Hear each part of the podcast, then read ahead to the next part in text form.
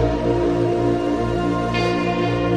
Final Level Cast está de volta para mais um episódio e dessa vez a gente vai falar sobre um dos jogos mais aguardados do ano. Mas antes disso, quero saber como é que está aqui o meu amigo Rodrigo Coelho. E aí, cara, tudo bem? Estou cheio do sentimento de nostalgia, cara. A gente tava até falando aqui antes de começar a gravação que eu estava jogando Donkey Country, cara, tudo de novo, que ele saiu no Nintendo Switch Online. Cara, que jogo maravilhoso, cara. Nossa senhora. E esse episódio de hoje, cara, falando sobre Ghost of Tsushima, é dentro do Japão, em um lugar maravilhoso lá também. E também vai me encher de nostalgia aqui. Vamos conversar bastante. Tá com saudade do Japão, né, minha filha? Ah, cara. Exatamente, dá, dá saudade, cara. Imagina. E, cara, pra chegar junto aqui, formar esse trio, pra gente poder falar sobre esse jogo. Esse jogo bonito, não sei se é tão bom, vamos falar sobre isso ainda. A gente tá aqui com o Agaso. Bem-vindo, Agaso, mais uma vez aqui, né, no Final Level. Já um veterano aqui do Final Level Cast. é, é um prazer estar aqui com vocês e já começou polêmico, hein? já, já. Comecei queimando pauta aqui, não vou nem entrar muito pra não queimar. Olha, eu já começo, além de agradecer a presença aqui, né, com os ouvintes aí também. E aí, gente, tudo bem? Eu já começo aqui, logo de cara, pedindo desculpa pela pronúncia de praticamente tudo, né? Porque aqui a gente vai falar de muita coisa que vai ter pronúncia em japonês. Eu não faço ideia de como é a pronúncia. E, enfim, não crucifica a gente por isso, gente. É só por isso que eu tô aqui. Eu tô aqui ah, pra poder beleza. ajudar nessa parte. é verdade. Hoje o coelho vai se fazer aqui nesse podcast, gente. Hoje é meu momento de brilhar. Muito bom. Olha, mas eu, em minha defesa, eu além de não ser muito bom com as pronúncias, eu esqueço o nome de tudo. Nossa, eu também. Acaba que me ajuda. É melhor esquecer do que falar errado, né? Então eu falo assim, aquele cara lá, assim que, aí eu deixo pra outra pessoa falar, entendeu? nome é complicado. Não, e outra, eu comecei jogando o jogo legendado em inglês e depois peguei a versão dublada e tem algumas diferenças na pronúncia também, começar do próprio título. Eu comecei falando, gente, Ghost of Tsushima. E aí, em inglês, parece que eles falam Tsushima. E aí eu falei, então é Ghost of Tsushima. E aí começa a dublagem em português, eles adotaram o Tsushima. Então já começa pelo título. Pois é, uma coisa legal isso, né? Tipo, eles adicionaram o português depois, algo que eu nem sabia, né? É, o que aconteceu, por conta desse período, né, da pandemia, do isolamento social e que acabou atrapalhando aí, né, o fluxo de trabalho de muitas pessoas, acabou afetando também a indústria, né? Isso. Nós que recebemos a chave antes do lançamento, a gente recebeu até o comunicado da própria Sony, né? A Gaso deve ter recebido também. Sim, sim. Dizendo que por conta disso, né, eles não tiveram tempo de finalizar a dublagem, mas aí acabou que uma semana depois, mais ou menos, duas semanas depois, não lembro agora quanto tempo exatamente, acabou saindo a dublagem, né? Saiu um patch. E quem pegar o jogo no lançamento já vai fazer esse patch, já vai poder jogar. O legal desse jogo é que você pode escolher a experiência que você quer, né? Então, assim, se você quer jogar em inglês com legenda em português, você pode. Se você quiser jogar em japonês com legenda em português, você pode. E se você quiser jogar dublado com legenda ou sem, também pode. Fora que ele também tem um, um modo adicional, que é aquele modo que eu esqueci o nome dele, mas é que ele simula. Akira Kurosawa. é, é, o que ele simula os filmes antigos de samurai, né? Então você tem aquele filtro preto e branco, as falas em japonês. É uma outra vibe, mas tem também pra galera que curte isso escolher logo no começo. É bem legal mesmo. E Agaso, da outra vez que a gente gravou com você, a gente já tava nesse período de pandemia, a gente já tava todo mundo se isolando. Como é que estão as coisas aí, cara? Você continua em casa, tá tranquilo? Como é que tá sendo? Continua em casa, respeitando, né? Até porque eu sou grupo de risco, então tem que ficar ligado. A minha esposa tá grávida, então ela é grupo de risco também, então a gente tem que ficar bastante ligado nisso, né? Inclusive, pra você ter ideia, eu nem cortei cabelo. Eu falei, só vou cortar cabelo agora quando tiver uma vacina. Cara, tá certo. Olha, eu fui cortar o cabelo em casa e não recomendo, tá? eu cortei em casa também, até que ficou direitinho. Ficou bom. Se você tá dizendo. Poxa, minha namorada disse que tá bonito, cara. Eu acredito nela. ah, então é o que importa. Mas olha, gente, o Agaso já conhece as regras aqui do Fire Level Cast. Ele sabe que aqui a gente sempre, além de falar sobre os jogos, fazer as nossas análises, as nossas indicações, a gente também faz aqui um minigame super especial que a gente desafia os nossos convidados aqui com jogos de perguntas e respostas. E hoje não será diferente. Da outra vez o Agaso jogou contra o Micalho e hoje o Agaso vai enfrentar o nosso querido Coelho. Eita. Eu já tava suspeitando. Quando você não me manda a pauta do minigame, eu já tô esperto, entendeu? então, o minigame, cara, foi um minigame minigame bem especial. Mas antes de eu falar sobre o que, que é o minigame, eu vou falar sobre quem ganha o minigame e o que, que leva para casa. Beleza. Melhor, Coelho, fala você, apesar de não saber o que, que é o minigame, porque não contei para ele, uhum. ele sabe do que, que a gente tá falando, Coelho. Conta aí pro Agaso. Essa é a parte que eu tenho mais orgulho, cara. O minigame, Agaso, pra você que não está sabendo, se você ganhar, você vai levar de presente um microfone quadcast da HyperX, cara. Aí, ó, presentaço oh, da HyperX sim, hein? e do Final Level pra você, ó. Show de bola. Agora eu só preciso ganhar. Tem que ganhar. É, exatamente. Não vai comemorando, não. Porque o histórico é do Final Level Cast aqui dos minigames é que eu sempre ganho todas as partidas, né, Dan? oh, com certeza. Mais ou menos. É. Sempre tem uma primeira vez. Ganha muito com ele, você não faz ideia. Mas olha, se você ganhar, cara, ou se o coelho ganhar, né? Vamos ver o que, que vai acontecer. Leva esse microfone aqui. A gente tá gravando com esse microfone agora, né? Eu tô gravando aqui, o coelho também tem um na casa dele. A Márcia, que hoje não está aqui conosco, Márcia Effect, nossa querida Trostes, também tem um. Nós não temos queixos, nós amamos esse microfone. Minha voz fica até mais bonita quando eu me escuto, eu acho que não sou eu falando assim. eu tô um pouco intimidado agora. Mas vamos lá. Eu sempre gravo pro meu canal, né? Usando às vezes o microfone da câmera e o microfone da HyperX. E a diferença é absurda, cara. Esse microfone é bom mesmo. Mas vamos pro minigame, vamos lá. Bora, bora, bora. É bora. o seguinte, eu vou explicar as regras para vocês. É muito simples. O nome do minigame é É Ninja ou Samurai? Eita. E é o seguinte, eu vou dar um nome para vocês e vocês vão ter que me dizer se esse nome, que é um nome de uma figura histórica do Japão, é um ninja ou é um samurai. Eu sei tudo sobre o Japão, então tá tranquilo. Vai ter sobrenome também? Tem que ter sobrenome? Não, é nome e sobrenome, nome e sobrenome. Ah, então talvez dê pra gente ter mais ou menos uma ideia. Olha. Não dá pra saber, porque é tudo japonês. Mas tem umas famílias famosas. Mas você fala assim, Sim, por exemplo, é. Naruto é samurai. tá sabendo legal. Mas então, vamos lá. A primeira pergunta vai ser direto pro Agaso, nosso convidado. Toca o bongo aí, editor. Honda Tadakatsu. Tadakatsu, não sei. É ninja ou é samurai? Samurai, com certeza. Samurai Honda Tadakatsu. Sim. Acertou, cara. É Sério? Samurai. yes! Olha só, o Honda Tatagatsu, eu não sei se eu tô falando certo, então vocês me corrijam, ou ele pode me corrigir. Ele foi um general japonês do período Sengoku. Sério? No início do período Edo, é, que serviu ao Ieyasu Tokugawa. Ele era intitulado como um dos quatro reis celestiais de Tokugawa e ficou conhecido como o guerreiro que superou a própria morte. Caramba, que da hora. Maneiro. Você viu que você chutar com convicção pode dar certo, né? é verdade, o negócio é fechar o olho e falar, né? Sim, sim. E aí perguntar, tem certeza absoluta. Essa é sempre minha técnica, Gaso. É exatamente assim. Você não pode deixar as pessoas saberem que você não sabe, entendeu? Você passar confiança, né? sim, sim, com certeza. Se me falasse Honda, eu ia falar que era o lutador de sumô do Street Fighter. Ainda bem que foi pra Gaso essa. Vamos lá, Coelho. Segundo nome para você é Ishikawa Goemon. É samurai ou é ninja? É um anime isso, cara. Goemon, pô. É mesmo? Eu não sei. Ishikawa Goemon vai ser um ninja. Esse cara é um ninja muito famoso de uma cidade chamada Furukawa. Caramba. Beleza. Cara, tirando essa segunda parte, você acertou, cara. yes! Olha só que legal, cara. O Ishikawa Goemon, ele era um fora da lei, que é uma lenda no Japão, porque ele era conhecido como o Robin Hood japonês. Que isso? Porque era um cara que roubava dos clãs ricos, assim, para poder dar pros bandidos e pras pessoas mais pobres. Caraca, que loucura, cara. Que da hora. Que loucura, né? Fala Levelcast é cultura aqui, cara. Talvez o game, né, do Goemon seja inspirado nisso. É. Você é um ninjinha no jogo, né? Então só pode ser isso. Aí, ó. Conhecimento gamer te ajuda a ganhar microfone da HyperX, tá vendo? E tem muito jogo que a gente não sabe, mas que foi inspirado em alguma lenda, alguma coisa antiga, né? Algum livro que fala, então pode ser mesmo. É verdade. Mas vamos lá, vamos lá, Gaso. Terceiro nome para você. Oda Nobunaga é samurai ou é ninja? Nobunaga tá com cara de ser ninja, hein? Será? Essa vai acertar, hein? É ninja ou é samurai? É ninja. Errou, cara. É samurai.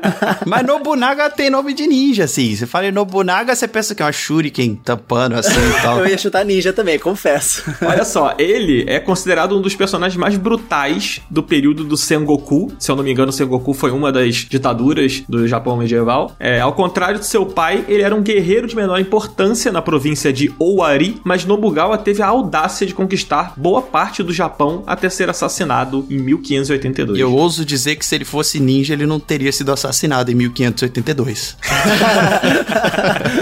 Escolheu o caminho errado, né? Exatamente. Mas beleza, vamos lá, vamos ver. Coelho, se você tá sabendo legal. Vamos ver se eu tô afiado hoje. Ieyasu Tokugawa é samurai ou é ninja? Ieyasu Tokugawa, esse vai ser samurai, cara. Samurai? Tokugawa vai ser samurai. Tem certeza? Absoluta. Acertou, samurai, cara. Moleque! Ah, moleque. Olha aí. Cara, sabe por que, que eu chutei essa? Tokugawa, eu, se não me engano, é o nome de uma região lá no Japão. E como tiveram muitos shoguns, e os shoguns são justamente os militares samurais de alto escalão, né? E tem muitas coisas que são em homenagem ao nome deles. Então, sei lá, chutei. Você acertou e é mais ou menos isso mesmo, cara. Eu chutaria samurai nessa também. Esse aí é samurai, ele foi um dos. E de fato, ele foi o primeiro shogun a instaurar o shogunato no Japão, né? Olha só, acertei então, olha aí. Tá vendo só? Mas vamos lá. Vamos lá. Agora o Agaso não pode errar, hein? Ai, meu Deus, vamos Senão lá. complicou. Senão o quadcast é meu. Não. Senão complicou. Esse nome é famoso, hein? Esse nome é bem famoso. Ih, vou errar. Hattori Hanzo. Ah, Hattori Hanzo. É ninja ou é samurai? Eu sei que tem a espada do Hattori Hanzo. O problema é que eu não sei se ele é ninja ou samurai. É verdade. Mas eu vou dizer que ele é samurai. Samurai? É. Cara, errou ele. Ah, Onde que eu, eu tô pensando assim, eu falei que é samurai. eu- sabe o que, que eu pensei? A espada de Hattori Hanzo do Samurai X. Não, Hattori Hanzo é do Kill Bill, cara. Ah, é, a espada, é a espada de Hattori Hanzo. verdade. A espada dele é famosa não só no Kill Bill, ou não? Eu acho que no Samurai X é Hattori Hanzo também. Eu não tenho certeza agora. Cara, o Hanzo é o ninja de Overwatch, pô. É verdade, é inspirado sim, em sim, Genji. sim, sim, sim, verdade. O Hattori Hanzo, ele é um dos ninjas mais famosos na história japonesa. E ele tem uma coisa interessante, foi que, tipo assim, quando ele morreu, o cara que tomou o lugar dele de líder no clã dos ninjas, assumiu o nome dele. Então, existe a tradição no clã do Hanzo, que o Hanzo era imortal. Porque ele morria, mas ele era substituído por outra pessoa, mascarada e pelo mesmo nome, entendeu? da hora. Muito louco, né? Se ele fosse samurai, ele tava vivo até hoje. É verdade, tá vendo? Deu mole aí. e eu teria ganho esse desafio. Não, mas olha só, a gente tem uma última pergunta aqui. Ela vai pro coelho. Ok. Ai, ai, ai. Pro coelho ela vale um ponto. Mas se o coelho errar, aí a gente dá um milhão de pontos pro Agaso. Nossa, isso, cara? boa, boa. Finalmente essa regra vai funcionar ao meu favor. Olha só, eu vou fazer aqui um Edo Tensei chamar o Hattori Hanzo aqui com o meu jutsu pra me defender dessa, dessa injustiça aí, beleza? Vamos lá então, coelho. É ninja ou é samurai? Vamos nessa. Minamoto Tametomo. Minamoto Tametomo. Minamoto Tametomo. Meu Deus do céu. Samurai ou é ninja? Cara, vai ser samurai. Eu vou levar esse, esse quadcast hoje, vocês vão ver só. Tem certeza? Absoluta, acertei. Essa aqui é minha. É samurai, cara. Acertou. Não pode Pra ser. tristeza do nosso Agaso. o Tametomo, ele inclusive é citado no jogo, no nosso querido Ghost of Tsushima, como o cara que derrubou um barco com uma flecha só. Sim, sim. Eu lembro do cara que derrubou o barco com uma flecha só. Não lembrava que era o Tametomo. Bom, o Coelho acertou aqui todas as perguntas. Não, tô recebendo aqui, já chegou na minha casa aqui o quadcast, estou muito feliz com Agora o isso. Coelho vai poder gravar com dois podcasts, né? Tipo, vai fazer um Exatamente. Aí sim. ASMR, né? Nossa, o que, que é isso? O que, que tá acontecendo aqui?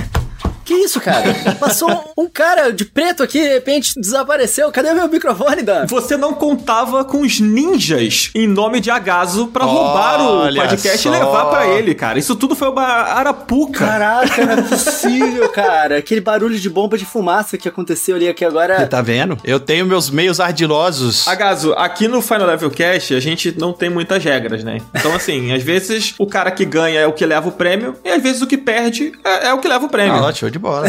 E hoje, assumindo aqui a temática de ninja e tal, parece que Coelho deu mole. Muito bom. Perdeu o podcast. E você é o vencedor, cara. Parabéns. yes, aí sim. Olha só, eu vou ter que aceitar a superioridade da sua força militar, Agaso. Parabéns. Muito obrigado. Eu, eu estive tramando isso secretamente aqui. Não, muito obrigado. Isso não foi combinado, gente. Isso tudo foi aqui improvisado. E parabéns, Agaso, pelo podcast da HyperX, cara. Vai ajudar muito nas suas produções. Não sei se você já conhece esse microfone, mas ele é muito maneiro. conheço, conheço, sim. É bem bacana, cara. E é isso. Coelho, parabéns por saber muito sobre samurais, porque acho que todas que você acertou eram samurais, eu acho. Caraca, sério? ah, não, o primeiro era ninja. O primeiro era Era ninja. ninja, era ninja. Aqueles caras, eu vou chutar sempre a mesma escolha que eu vou acertar pelo menos 50%. Cara, né? mas eu vou falar, essa do Goemon tem o Mystical Ninja Goemon, que é o, é o joguinho, cara. é o Tem, joguinho. tem, tem. Mas tá bom, é isso aí. Vamos falar sobre Ghost of Tsushima, né? Vamos nessa? Vamos. Vamos. Vambora.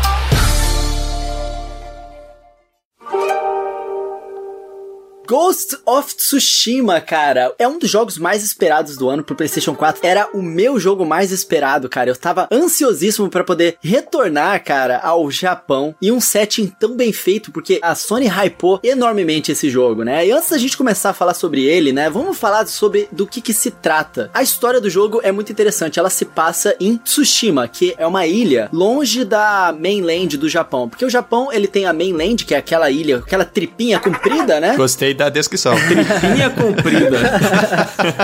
e Tsushima, ela é uma ilha que fica no sul ao leste, né, da mainland ali no Japão, e a história se passa quando os mongóis invadiram Tsushima. Então, eles invadiram aquele território japonês, eles mataram muita gente, eles conquistaram muitas daquelas regiões e você inicia o jogo já no meio de uma batalha, né? Você já tá ali em cima do cavalo, tá acontecendo aquela guerra, um monte de gente morrendo e você ali tentando fazer parte daquilo tudo. É verdade, o jogo começa nesse confronto, né, dos mongóis. Agora sim, eu só vou te cortar do coelho sobre uma questão assim. Eu gosto do background, que dá todo esse ar, essa coisa pro jogo, mas eu acho a história do jogo em si um dos pontos mais fracos, assim. Eu já vou soltar essa aqui logo de cara. já chegou da inovadora. Assim como o Coelho, eu tava esperando muito por esse jogo. Uhum. Eu gosto muito da temática, é uma parada que eu curto muito, eu sou carente desse tipo de jogo. Tipo, a gente teve o Sekiro há pouco tempo, mas o Sekiro não é muito o meu estilo de jogo, assim, porque ele é muito difícil e eu sou muito burro. então eu, eu gosto de um jogo pouquinho mais fácil. Mesmo assim, eu gostei do Sekiro, joguei bastante. Não, Sekiro é excelente. É um jogaço, com certeza, não tô criticando, não. Eu tô, eu tô me criticando. Sim, sim.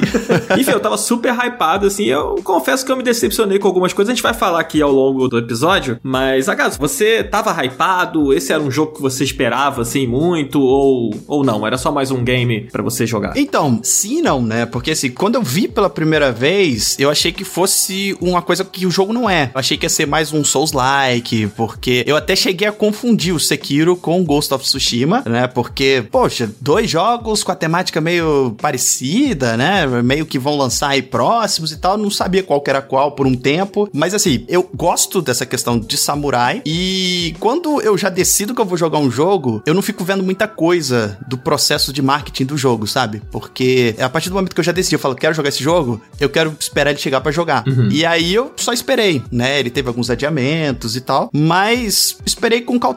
Justo. Cara, eu vou falar, já que a gente tá falando de decepção, eu vou tentar não deixar o tom aqui do podcast num tom negativo, porque assim, eu gostei do game. Eu gostei também. Eu gostei do game, mas eu também me decepcionei muito, porque a expectativa que eu tinha é que ele ia ser um jogo muito inovador e a gente vai entrar nos detalhes de como funciona a gameplay dele uhum. aqui, porque a, o marketing que a Sony fez, cara, com aqueles visuais, ele parecia ser tipo uma coisa completamente diferente do que a gente já tinha visto na indústria. Pelo menos é a impressão que passou para mim. E no fim das contas, não é. Então eu caí um pouco do cavalo. Só que é um, é um jogo bom. Então eu também me decepcionei um pouquinho. Mas Dan, pô, vai falar que a história é ruim, cara? As side quests tem umas tramas que são muito legais, cara. São as coisas que mais me cativaram no jogo, cara. Ah, cara. As side quests. Pô, tem umas coisas que são muito legais, cara. Eu não acho, cara. Eu acho as side quests bem fraquinhas. Ah, ah eu acho, eu acho. Hoje eu vai acho. ser mais um daqueles Final Level Cast cheio de embates. Polêmicas. Aqui. É o que eu acho o seguinte, assim, eu me lembro, eu, diferente do Agaz, eu acompanhei bastante, assim, o material de divulgação. Inclusive, teve uma conferência da Sony que eles mostraram Ghost of Tsushima. Sim, sim. Foi a última que eles fizeram isso, que eles mostraram Ghost of Tsushima pela última vez antes de lançar, né? E eu lembro que eu, eu não gostei muito do gráfico dos personagens, assim, sabe? Eu vi assim, achei meio bonecão. E o cenário sempre lindo, sempre maravilhoso. E aí, caiu um pouco essa coisa de, pô, me senti enganado. Eu não me senti enganado. Pelo contrário, quando eu parei para rever os trailers, depois de jogar, eu vi que no fim das contas era mais ou menos aquilo. Uhum. É um cenário muito bonito, ele faz jus à temática, ele faz jus à trama. Você realmente se sente no Japão medieval, aquela coisa. A troca de roupinha, tudo. Pô, é muito legal, isso é 10. Mas eu acho os personagens parecem aqueles NPCs aleatórios de Assassin's Creed, sabe qual é? Que não tem muita alma ali. O carinha, vendedor que fala com você, não sei o que. A menina que foi sequestrada na rua, não sei o que lá. Tudo meio, é, tá legal. Não vou dizer que eu tô decepcionado, porque acho que no fim das contas eu esperava mais ou menos isso, entendeu? Agaz, você achou o jogo bonito? Nossa, maravilhoso. É só um adendo. Eu gostei do jogo, tá? Eu, eu tenho algumas ressalvas com algumas coisas dentro do jogo, mas no geral, eu acho que é uma experiência proveitosa, sabe? Se você gosta de samurai, se você gosta de Japão, se você gosta dos Assassin's Creed mais antigos, porque ele tem um pouco de Assassin's Creed para fazer uma analogia com um jogo que a galera já jogou e já conhece. Bastante, eu diria, bastante. E assim, eu concordo que a história principal, ela tem algumas coisas, a gente vai falar mais pra frente, e tem algumas coisas na própria gameplay, né? As side missions, eu concordo desse fato de os NPCs secundários serem meio mais ou menos, né? Assim, qualquer coisa, a gente não se preocupa muito com com eles e tal. Mas no geral eu gostei, foi uma experiência positiva. Eu terminei de jogar e eu quero entrar no jogo para jogar um pouquinho mais. Isso normalmente não acontece. Eu considero que foi bacana. Acho o jogo visualmente uma das coisas mais bonitas que eu já vi, né? Assim, os cenários, eles são agradáveis de você olhar para eles, de você estar tá naqueles cenários, você cavalgar e você se surpreende com, ah, aqui tem flores, aqui tem um pântano, aqui tem uma montanha, e aquilo aumenta ainda mais porque você tem as variações climáticas. Então, assim, às vezes chove, às vezes dá uma neblina, às vezes tá de noite, às vezes tá de dia, e você vai num lugar, ele tá diferente de acordo com o clima que tá ali. Então, assim, nisso eu acho que os caras mandaram super bem, né? Se não me engano, eles foram na ilha de Tsushima para fazer escaneamento da vegetação lá para trazer pro jogo. Isso é irado. sim, sim. Isso é irado. Ficou muito agradável, né? E o modo fotografia é a cereja do bolo dessa beleza visual que o jogo traz pra gente, né? É um jogo que é muito contemplativo também. É, bastante. Ele pega esse lado contemplativo do japonês em si, né? Ele incorpora isso em algumas partes da história, incorpora isso em alguns momentos da gameplay. Eu acho que o próprio visual dele é meio que quase que terapêutico. Cara, o visual desse jogo, para mim, ele é ao mesmo tempo muito polido e ao mesmo tempo falta polimento. É muito estranho. O Dan sabe o hype que eu fiquei quando eu comecei a jogar, cara. Sim. As primeiras horas, a abertura do jogo ali, caraca, aquilo ali foi tipo coisa mais incrível que eu já tinha jogado no PlayStation 4. Eu fiquei com um hype gigantesco. Você entra naquele universo, aquela guerra acontecendo e o zoom que dá no rosto das pessoas, que dá para ver o suor passando, as expressões que eles fazem, a iluminação, cara, que te coloca naquele ambiente. Mas não só isso, mas o jogo de câmera e a sonorização que traz aquela experiência cinematográfica, sabe? E o jogo te tacar diretamente no meio da gameplay. Sim. Ele não te dá tutorial. Tudo isso vem um pouco depois e de uma forma muito natural. Aquilo ali me impressiona demais. O visual absolutamente incrível. E é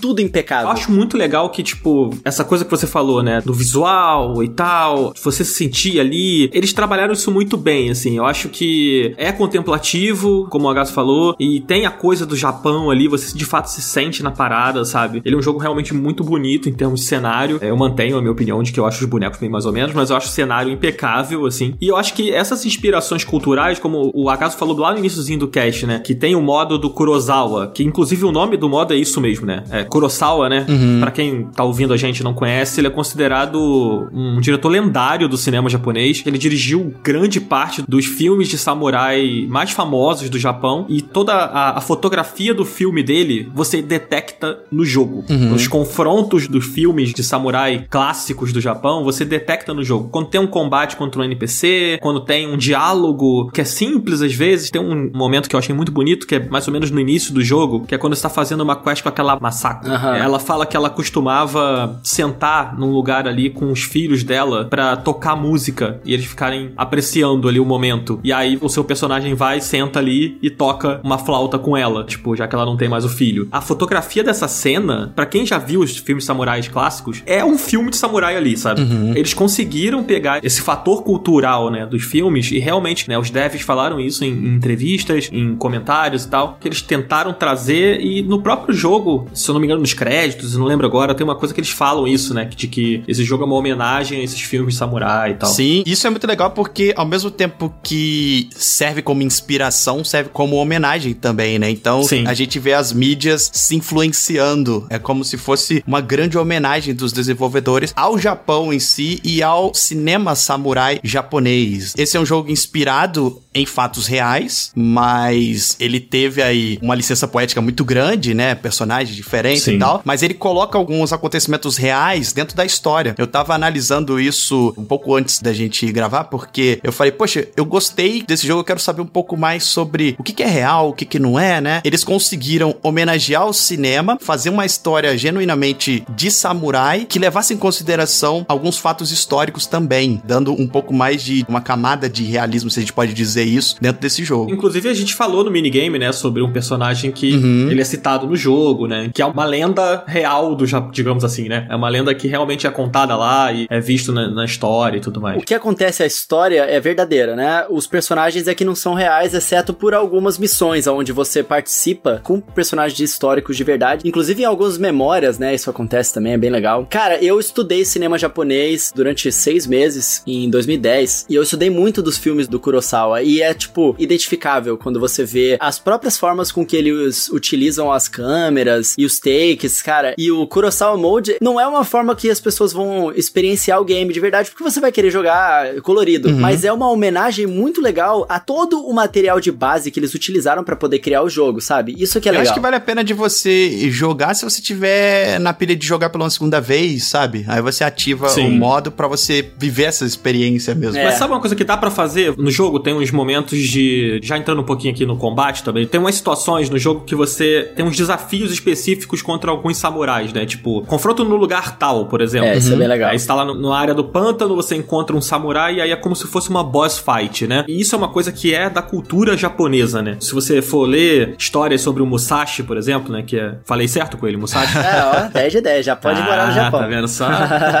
Tô japonês pra caraca aqui. Mas então, se você for ler a história do Musashi, né? Você vê que ele foi um peregrino mais famoso do Japão, considerado uma lenda, um herói e tal, uma estátua dele, o caramba. Ele viajou o Japão fazendo esses duelos, né? Ele ia nos dojos, ele ia em lugares específicos, ele duelava contra outros samurais para poder fazer o seu nome. E isso faz parte da evolução do jogo também. Eles pegaram essa coisa do Musashi, que não era o único que fazia essa peregrinação para crescer como samurai, e eles transformaram isso naquela coisa da lenda, né? Conforme você vai progredindo, conforme você vai fazendo coisas no jogo, tem um momento, por exemplo, que você acende um farol e aquilo traz esperança pro povo. Então é o aumento da sua lenda. Você se torna mais famoso, né? Consequentemente subindo de nível e consequentemente ficando mais forte, né? Isso é muito legal, assim. Eles pegaram realmente essa coisa da cultura, inseriram isso no combate. E o que eu falei, quando você enfrenta um personagem específico, você pode pausar o jogo, ir lá e colocar o Kurosawa Mode. Uhum. Quando você entrar nos combates, se você quiser que os combates sejam na pegada dos filmes de samurai, você consegue fazer isso só nos combates, sabe? Isso é maneiro. Eu fiz isso uma vez e é bem legal. Ah, assim, show de bola. É, isso é bem bacana. Inclusive, falando do combate, cara, eu acho que esse é o ponto mais alto do jogo para mim. É muito divertido. Ao longo do jogo, você não ganha level, né? Você não passa de, de nível. O que você faz é ir completando diferentes missões, sejam elas as missões principais ou as missões secundárias, que vão te dando uma série de pontos para você evoluir, sejam os seus ataques ou as instâncias, né? Porque ao longo da sua evolução no jogo, o seu personagem ele aprende a segurar a espada, né? Instâncias diferentes para derrotar diferentes tipos de oponentes, né? Assim como na sensação que eu tenho jogando, por exemplo, Monster Hunter, que é um jogo focado em combate, você se sente um jogador melhor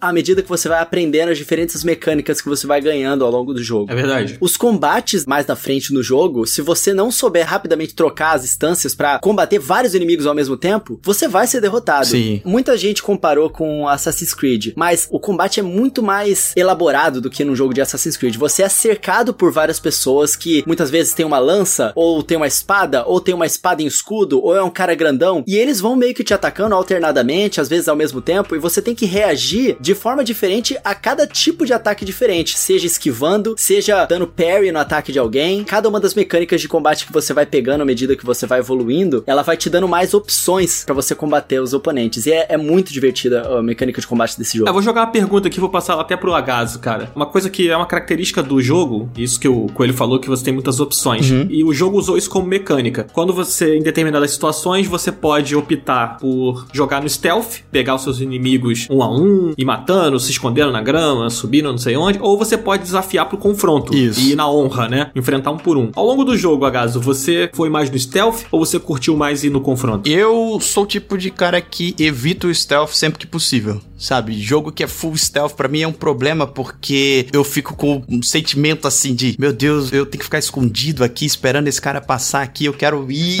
e já enfrentar. Então, eu achei muito legal essa mecânica do confronto, porque ela tem super a ver com a história do jogo, com o fato da honra samurai. A gente tá sendo relembrado o tempo todo de que o samurai enfrenta as coisas honradamente, né? A gente pode até falar um pouquinho disso depois, do que que eles veem como honra e tal, mas essa mecânica para quem tá ouvindo a gente e não viu é assim, você chega num acampamento e o acampamento tá lá com os caras vigiando e tudo mais, e você pode simplesmente apertar o, botão para cima para chamar para um confronto. Então seu samurai ele vai chegar gritando: "Oh, manda o seu cara mais forte aí". E aí você vai ter um breve confronto com ele, e é obviamente que todo mundo vai saber que você tá ali, então você vai chamar todo mundo para brigar com você depois. Mas esse seria o jeito samurai de enfrentar as coisas de peito aberto. É né? porque é com honra, é... né? Você respeita o seu inimigo. E assim, a própria lógica dos samurais naquela época é como se fosse o senhor feudal feudal aqui pra gente, né? Então eles tinham um terreno e um território onde eles tinham que dar conta dos impostos ali e da ordem. Então eles tinham que garantir a ordem. Existiam muitos ladrões ali que usavam de meios escusos e de qualquer coisa e eles tinham que garantir uma ordem social. Por isso eles tinham um código de honra e de moral muito forte que impedia que eles atacassem por trás ou que fizessem algo que não fosse à luz do dia para que todo mundo veja. Então eles precisavam ir para cima dos inimigos para poder mostrar que ele tinha honra, coragem e todas aquelas coisas que o samurai tinha que ter e que era de fato o cara ali daquela região, né? O chefe da região, não só porque ele tinha esse título, mas porque ele tinha o mérito também. Ele tinha as habilidades, ele era treinado com espadas e tal. Então o jogo incorpora isso muito bem nas suas mecânicas, né? Que são muito polidas e isso é muito legal, né? Porque é um jogo de combate rápido, de você desviar. Eu me senti o tempo todo no controle. Então, assim, às vezes eu ia no stealth e é um problema que eu tenho com o jogo, é que assim, um jogo de stealth, ele precisa ter inimigos inteligentes. E é até cruel eu dizer isso, né? Mas saindo de um The Last of Us 2 que tem isso super polido, que os caras fizeram disso uma das bases do jogo, e chegando nesse jogo, a gente volta alguns anos aí nos conceitos de stealth. Então os inimigos eles são meio burrinhos e eles têm uma parede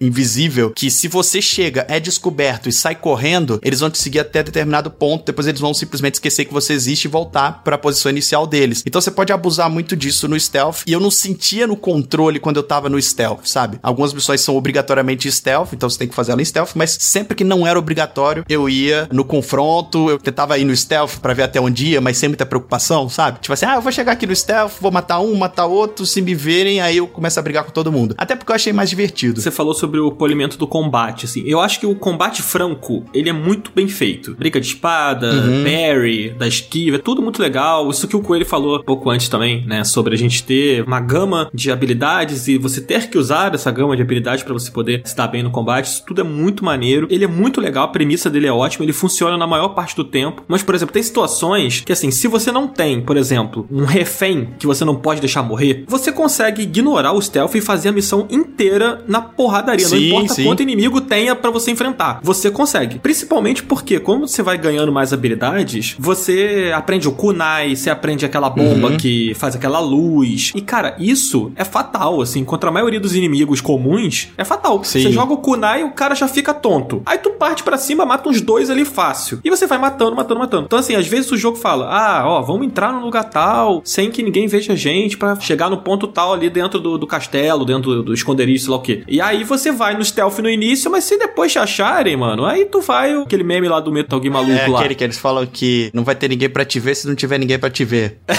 Exatamente. e aí os caras com aquele monte de corpo empilhado, assim, né? Mas assim, em alguns momentos é obrigatório você ir em stealth, né? Em alguns momentos ele sugere, tipo, ah, a gente não pode ser visto e tal. Mas algumas das missões, se você for descoberto, aparece, você foi descoberto. Aí volta no checkpoint. Mas né? são das missões principais, principalmente. Assim. Isso, assim. isso. Nas secundárias você acaba meio que. Tem a opção, tipo assim, existe a liberdade de jogabilidade ali. Você pode escolher a forma que você vai jogar. Isso é legal. Eu acho isso, pô, super maneiro. Mas no fim das contas, você consegue resolver a maioria das coisas da forma que você quiser. Sim, tipo assim, sim. ah, tá, tá falando pra ser no stealth, mas dane-se, eu vou ir pra cima mesmo. Cara, essa mecânica de stealth eu acho um pouco problemática. Tipo, é, muita gente vai gostar, é, principalmente a galera que gostava de Tenchu, eu acho que tem bastante a ver com isso. Que você vai andando em cima dos telhados e vai se esgueirando, né? Aí você atira com um arco e flecha de longe em alguém. E aí quando você chega perto, você dá tipo aquela facadinha nas costas do cara para derrotar uhum. ele sem ninguém ouvir e tal. E você vai evoluindo essas mecânicas. Só que, primeiro, o jogo ele se vende como um jogo de samurai. E isso é meio que uma mecânica de ninja, não de samurai. Tem uma explicação. Não, é. ele se vende como os dois, na verdade, né? Ah, não, não. É jogo de samurai, pô.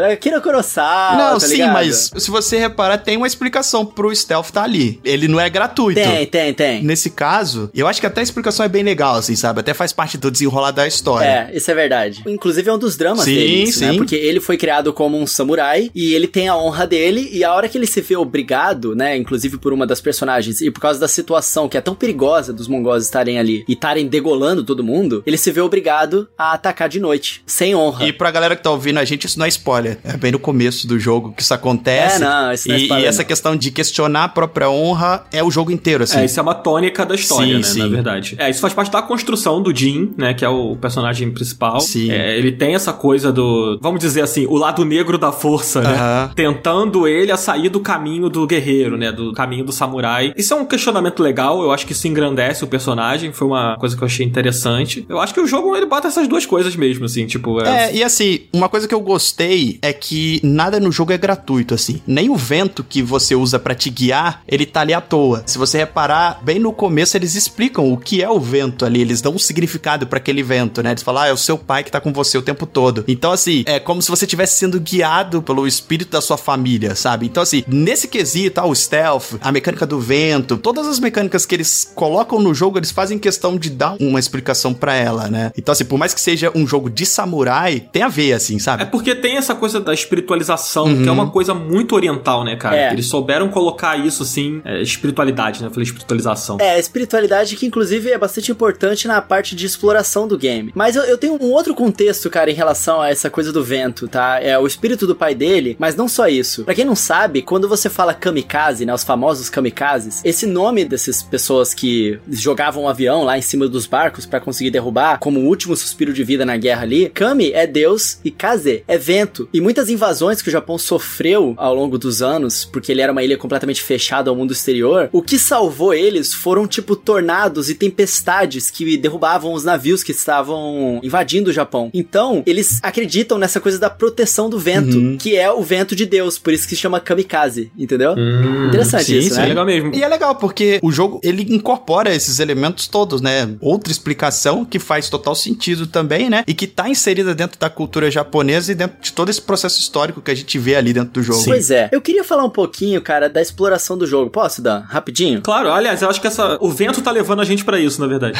O vento levou. Cara, eu tava falando, tipo, que eu achava as mecânicas de stealth um pouco ruins. Eu não gosto muito da própria mecânica de atirar com a, o arco e flash e tal. Isso tem a ver também porque você não utiliza muito elas e uma parte muito importante do jogo que é a exploração do mundo. À medida que você vai andando e vai progredindo no jogo, você vai vendo que o mundo inicialmente ele parece um pouco até vazio, você só vai de um ponto para outro e aí de vez em quando você pega uns matinhos ali como alguma coisa para você se recuperar. E à medida que você vai evoluindo na trama e fica solto dentro de Tsushima para explorar tudo, você percebe que tem vários segredinhos ali. Por exemplo, você vê uma raposa ali e aí tipo aquilo te chama atenção e você vai seguindo aquela raposa. Ela sempre vai te levar para um, um shrine, né, um santuário escondido, aonde você ganha recompensas. E o jogo é cheio desses segredinhos, né, coisas legais assim que vão chamando a sua curiosidade e você vai seguindo aquele caminho e você encontra uma coisa interessante para te recompensar, né? É, eu acho que o Ghost of Tsushima ele pegou muito isso do Zelda, né? Muito. Se você tá subindo uma montanha, se você tá entrando no meio das árvores ali, você vai achar um pássaro que te leva para algum lugar, ou você vai achar a raposa que te leva para algum lugar, ou você vai achar aqueles portais que denotam que ali tem algum lugar sagrado e que se você for explorar você vai chegar lá. Então, se você largar de mão a história, falar, mano, vou sair explorando aqui, vou ver o que acontece. Eu acho que essa é a melhor forma de você aproveitar o Ghost of Tsushima. Uhum. A gente teve aqui um prazo, né? Tipo, a gente recebeu o jogo, a gente tinha essa gravação já tava marcada pra gente poder também aproveitar e, e jogar. Então, assim, em alguns momentos a gente tem que dosar, né? Pô, vou ter que ir mais pra história principal, porque se eu ficar aqui explorando demais, eu não termino o jogo nunca.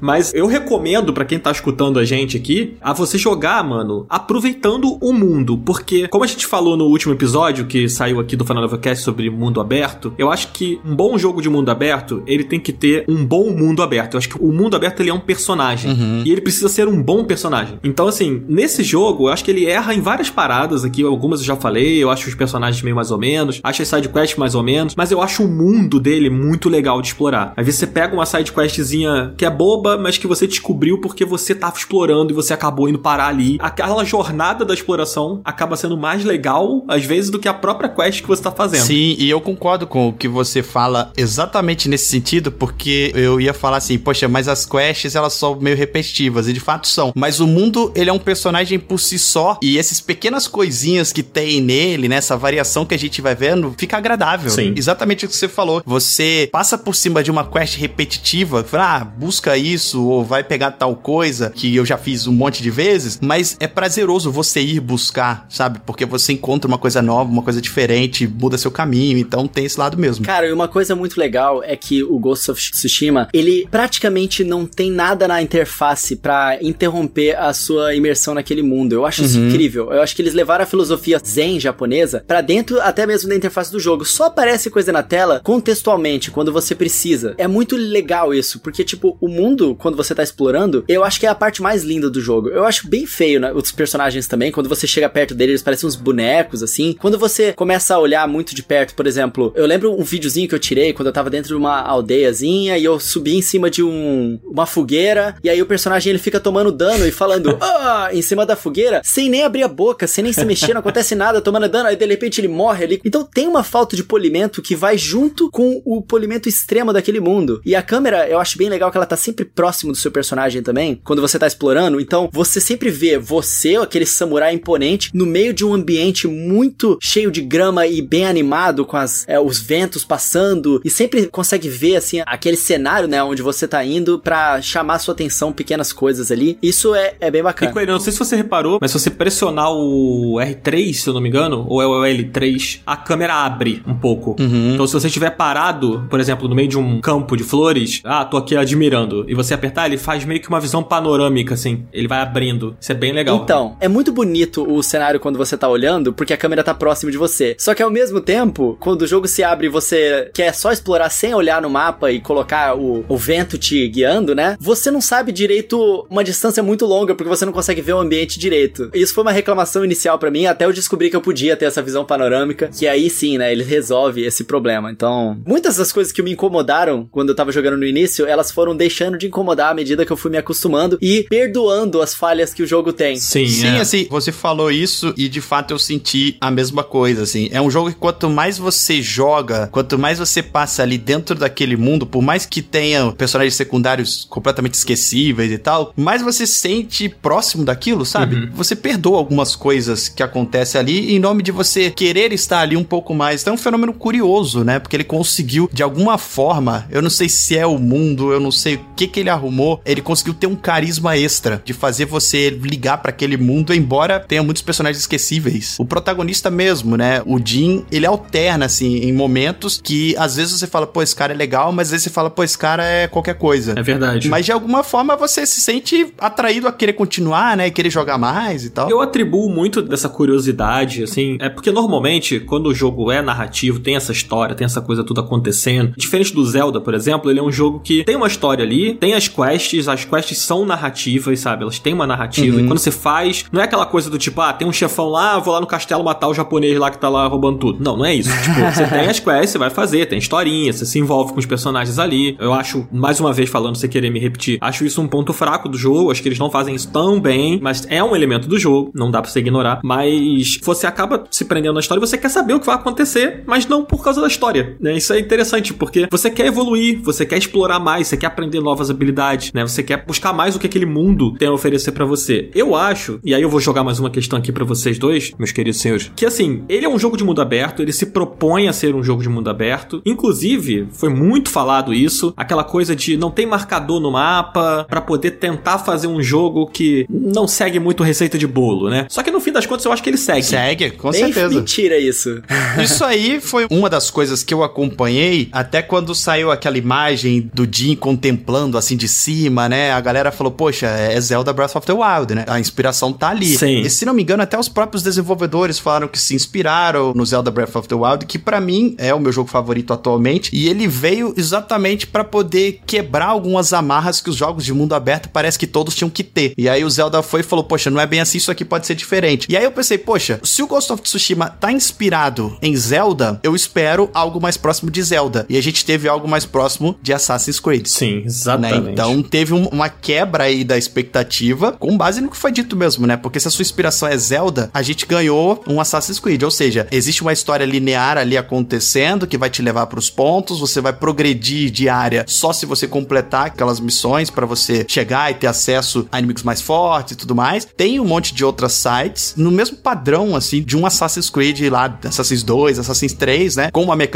de luta muito mais robusta, mas eu senti um pouco de falta desse fator Zelda, Sim. sabe? A inspiração ela tá ali, mas não muito. Eu acho que há algumas afirmações dos devs, assim, e acho que quem acompanhou todo esse momento publicitário do jogo pré-lançamento, talvez se decepcione com algumas coisas por causa de algumas promessas. Eu acho que quando você promete muito, fica complicado pra você. E, tipo, ele tá prometendo num campo onde a gente teve nessa geração Red Dead Redemption 2, The Witcher 3, Breath of the Wild. São três jogos que têm mundos abertos muito legais, tem personagens e quests muito legais. O Red Dead é o mais recente desses três que eu joguei. Pô, o personagem principal é super interessante, as quests são super interessantes, o, o mundo é interessante. Eu acho que, por exemplo, se você for comparar um jogo com outro, ou se você tá esperando um mundo aberto como o do Red Dead, por exemplo, que é muito mais calcado em marcadores e não sei o que, não sei o que lá, mas ainda assim ele é mais vivo, ele tem personagens que trazem mais alma, sabe, do que o Ghost of Tsushima. Talvez ele não seja tão bonito quanto o Ghost of Tsushima, apesar de ser lindo. O mundo do Ghost of Tsushima, pelo menos, eu acho mais bonito. Talvez por eu me interessar mais também, né? Pela cultura japonesa. É, eu acho que são duas belezas diferentes, assim, mas os dois são maravilhosos. É, são, são maravilhosos os dois. Vocês acham que ele bate de frente com os melhores mundo aberto dessa geração? Eu citei três aqui, que são três expoentes, assim, mas comparado com os outros, assim, Death Stranding, blá blá blá, vários que saíram. Eu acho que não. Eu acho que não. É um jogo que, pra final de geração, né? Porque muito provavelmente ele é o último exclusivo do PlayStation 4. Ele é. First Party. Então, assim, pra final de geração, eu acho que ele é um jogo competente. Ele faz algumas coisas e ele se propõe a fazer e ele faz de forma competente. Mas ele não é nenhum tipo de jogo para se levar como grande exemplo para os outros, sabe? Eu acho que as pessoas podem pegar, tipo assim, ah, isso aqui no Ghost of Tsushima foi legal, então a gente pode aproveitar nos jogos a seguir. Ele usou muito bem, ele fez muito bem, de forma muito polida, alguns conceitos mais antigos de jogos. Eu acho que os mundos abertos, vindos principalmente aí com a influência do Red Dead 2, do Zelda, Breath of the Wild e do próprio Witcher que começou essa revolução aí de pegar o mundo aberto e falar, poxa, isso aqui não é só um mapão, não é só um mundo aberto que a gente vai repetir as mesmas quests várias vezes pra galera ter 60 horas de gameplay. Então, assim, esses falaram assim: vamos pegar o mundo aberto e vamos fazer uma coisa diferente? Beleza. O Tsushima não faz isso. É um jogo exclusivo, é competente, eu gostei de jogar, mas eu não acho que ele bate de frente com esses outros. Ele fica como um jogo. Ele tem um quê de aproveitar o que se tinha de melhor em 2012,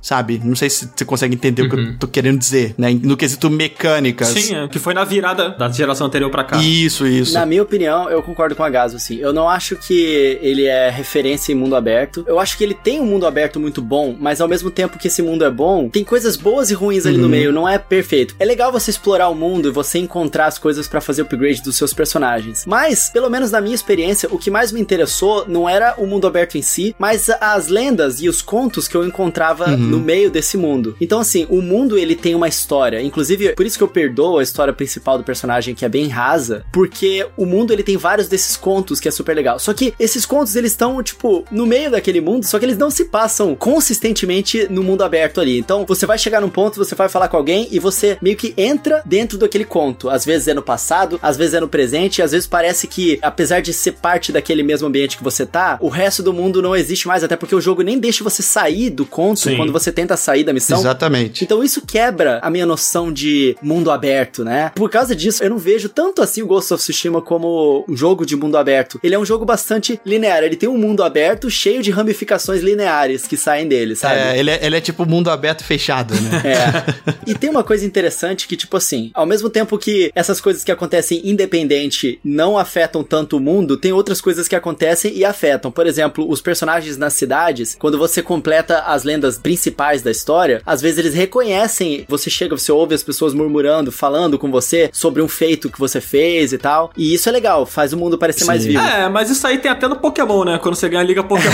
o vendedor lá do centro Pokémon fala: é. Oh, olá, campeão! é verdade, é isso verdade. É muito mérito, vai. E, e, ao mesmo tempo, isso é falho também, né, Dan? Aconteceu uma situação bem bizarra com você, conta aí. É, pois é. Então, só pegando um pouquinho o que o Coelho falou, assim, pra eu fechar essa questão dos antecessores, se superam ou não. Eu acho, cara, que, em síntese, assim, ele acaba se tornando um pouco contraditório. Porque o que acontece? Todos esses elementos super legais que o Coelho falou, da lenda, golpes celestiais, os contos locais, assim, quando você passa no acampamento, um cara conta uma história para você, pô, dizem que tem um samurai não sei onde, não sei o que, não sei o que lá. Tudo isso ajuda o mundo a ter mais personalidade. E ajuda você a ter aquela sensação de que, caraca, eu tô num lugar que é fantástico, com histórias fantásticas. E os personagens contam essas histórias e, pô, eu tô me sentindo ali. Quando você decide explorar o mundo de verdade e tal, você sente que você só vai progredir se você fizer as quests principais. É. Ele te dá de bandeja assim: olha só, tem um mundo incrível aqui para você explorar. Mas você só vai terminar mesmo o jogo se você fizer essa quest aqui, essa aqui, essa aqui, essa aqui, essa aqui, essa aqui. E essa aqui, por exemplo, é uma que você tem que pegar o sapato pro cara, levar não sei onde, para falar com não sei quem, pra não sei quem, sabe? Parece que eu tô jogando um MMO, sabe? Aquela coisa uhum. de, de quest padrão demais, assim. Deixa eu contar o caos aí que o Coelho falou que aconteceu comigo, porque é realmente surreal, assim. Foi bem no início do jogo, era uma quest, acho que ela era secundária, mas foi tipo assim, eu decidi explorar o mundo. E aí eu encontrei um daquelas torres que você acende, né, aquele farol. Eu fui, subi a torre, acendi a parada, e aí acontece uma situação lá que você ganha um pontinho lá, porque você ajudou o mundo lá. Aí, segundos depois, eu peguei uma quest. E aí a quest fazia com que eu fosse lá, naquela torre. Cara, eu tinha acabado de sair da torre, sem sacanagem, não tinha ninguém lá. Eu fui lá, não tinha ninguém. Acendi, desci, fiquei lá, olhei, peguei o item que tinha no chão e saí. Aí eu encontrei um NPC ele me deu uma quest pra ir lá. Sem sacanagem, eu virei de costas, tava cheio de inimigo dentro da torre, assim. Aconteceu comigo a mesma coisa, eu sei que torre que você tá falando. É. Porque essa torre, ela, inclusive, ela é um local de uma das quests principais. Então você não consegue dominar ela, né? Você vai lá, mata todo mundo, sobe na torre, liga o farol, e quando você volta, o farol tá desligado e tá todo mundo lá. Então, isso aí, pra mim, cara, isso é falta de polimento mesmo do jogo, assim. Isso é uma coisa que você jogando Zelda não vai acontecer nunca. Uhum. Se você decidir explorar lá um lugar, uma área, e depois você voltar e tal, ela vai estar como tava, sabe? Tipo, o que você alterou ali, o que você fez ali, tipo, alterou e é isso, sabe? Tipo, sei lá, um shrine que você abriu, ele não vai sumir se você tiver uma quest que você tem que passar por ali, sabe? Sim, porque ali naquela parte ele precisava que tivesse vigiado pra você ter uma coisa pra fazer lá em cima. Então, independente se você limpou aquilo umas 15 vezes, vai ter gente lá. Exatamente, isso é bem tosco, assim. Dito tudo isso, cara, e eu quero reclamar só de mais uma coisinha aqui, que foi o, o lip sync, a boca dos personagens mexendo, que eu acho ele sempre meio.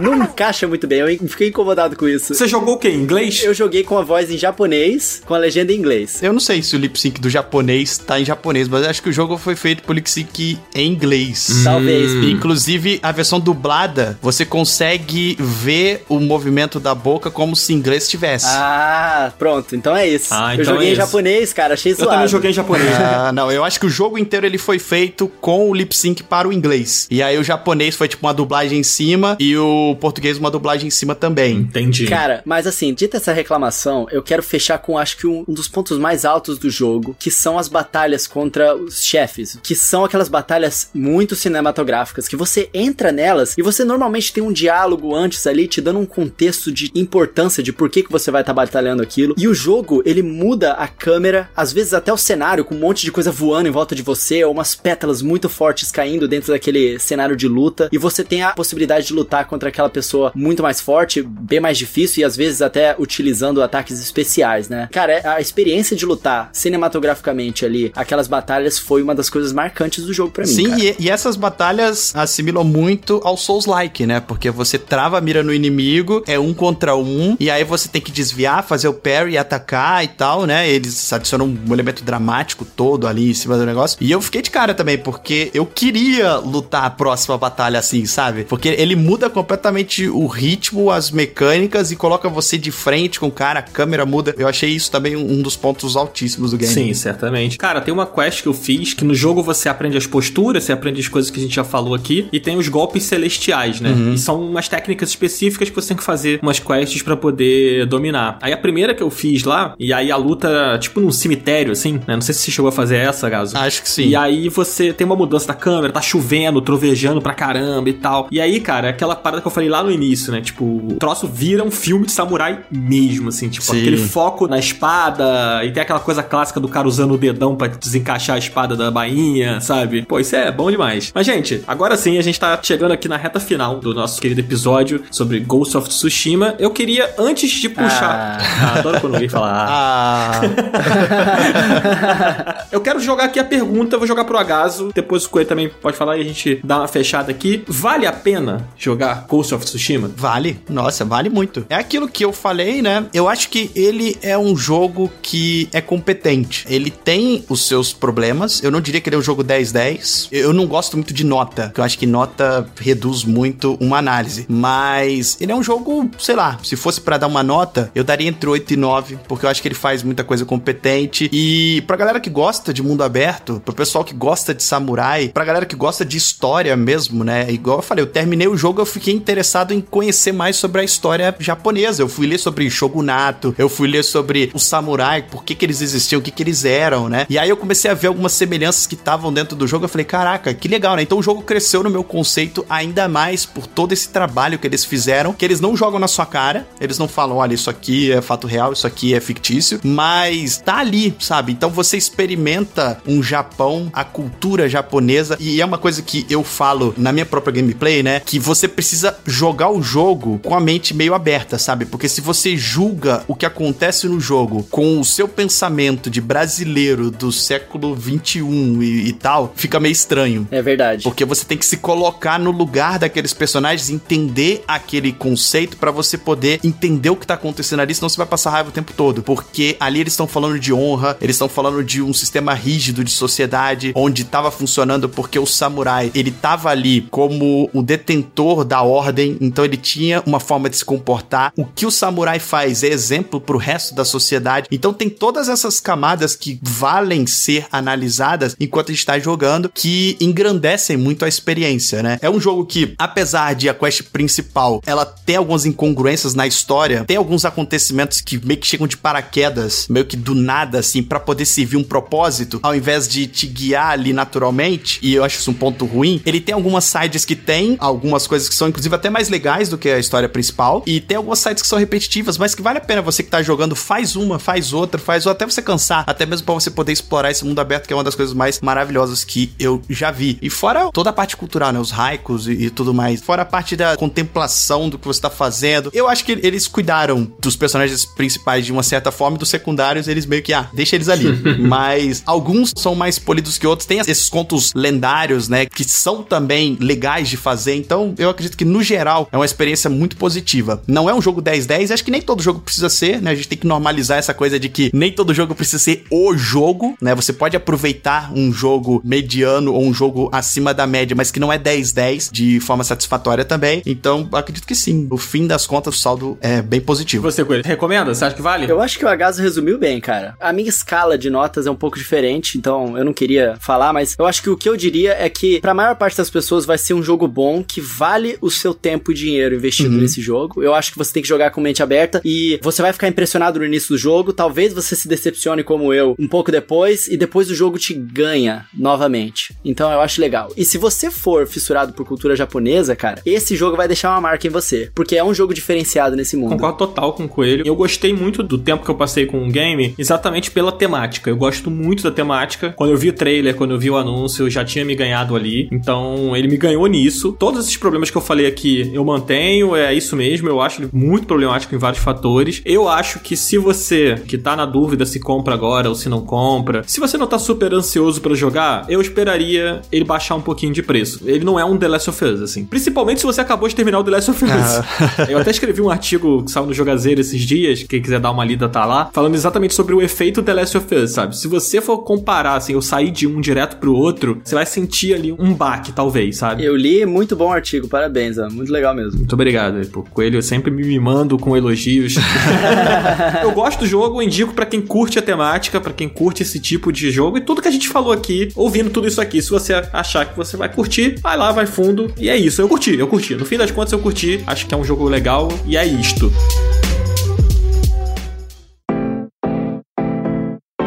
Eu queria convidar os nossos queridos ouvintes a entrar em contato com a gente. A gente sempre fala aqui para você mandar um e-mail para o contato finallevelcast.com, mandar uma sugestão, alguma dúvida, se você quiser falar sobre algum tema que você gostaria que a gente falasse, um convidado que você queira que a gente traga aqui, vocês mandam um e-mail pra gente, não, Coelho? É isso aí, cara. Manda uma mensagem lá falando se você gostou de Ghost of Tsushima, se você jogou. Fala se você se decepcionou com alguma coisa, mesmo se não tenha jogado, do que, que você viu. E, cara, manda uma pergunta pra gente. A gente adora responder vocês vamos conversar internamente também, ler os e-mails por aqui. Então, se quer entrar em contato direto com a gente, vocês podem falar lá. E também nas nossas redes sociais, né, Dan? Não pode deixar de seguir o Final Level, tanto lá no Twitter quanto no YouTube e no Instagram, arroba Final Level. Cara, antes da gente falar nossas arrobas, eu queria agradecer muito a presença do Agaso aqui nesse programa. É sempre muito legal trocar ideia com você, cara. Muito obrigado por disponibilizar esse tempo. É, e, cara, as portas estão abertas. Quando você quiser voltar, você já é da casa.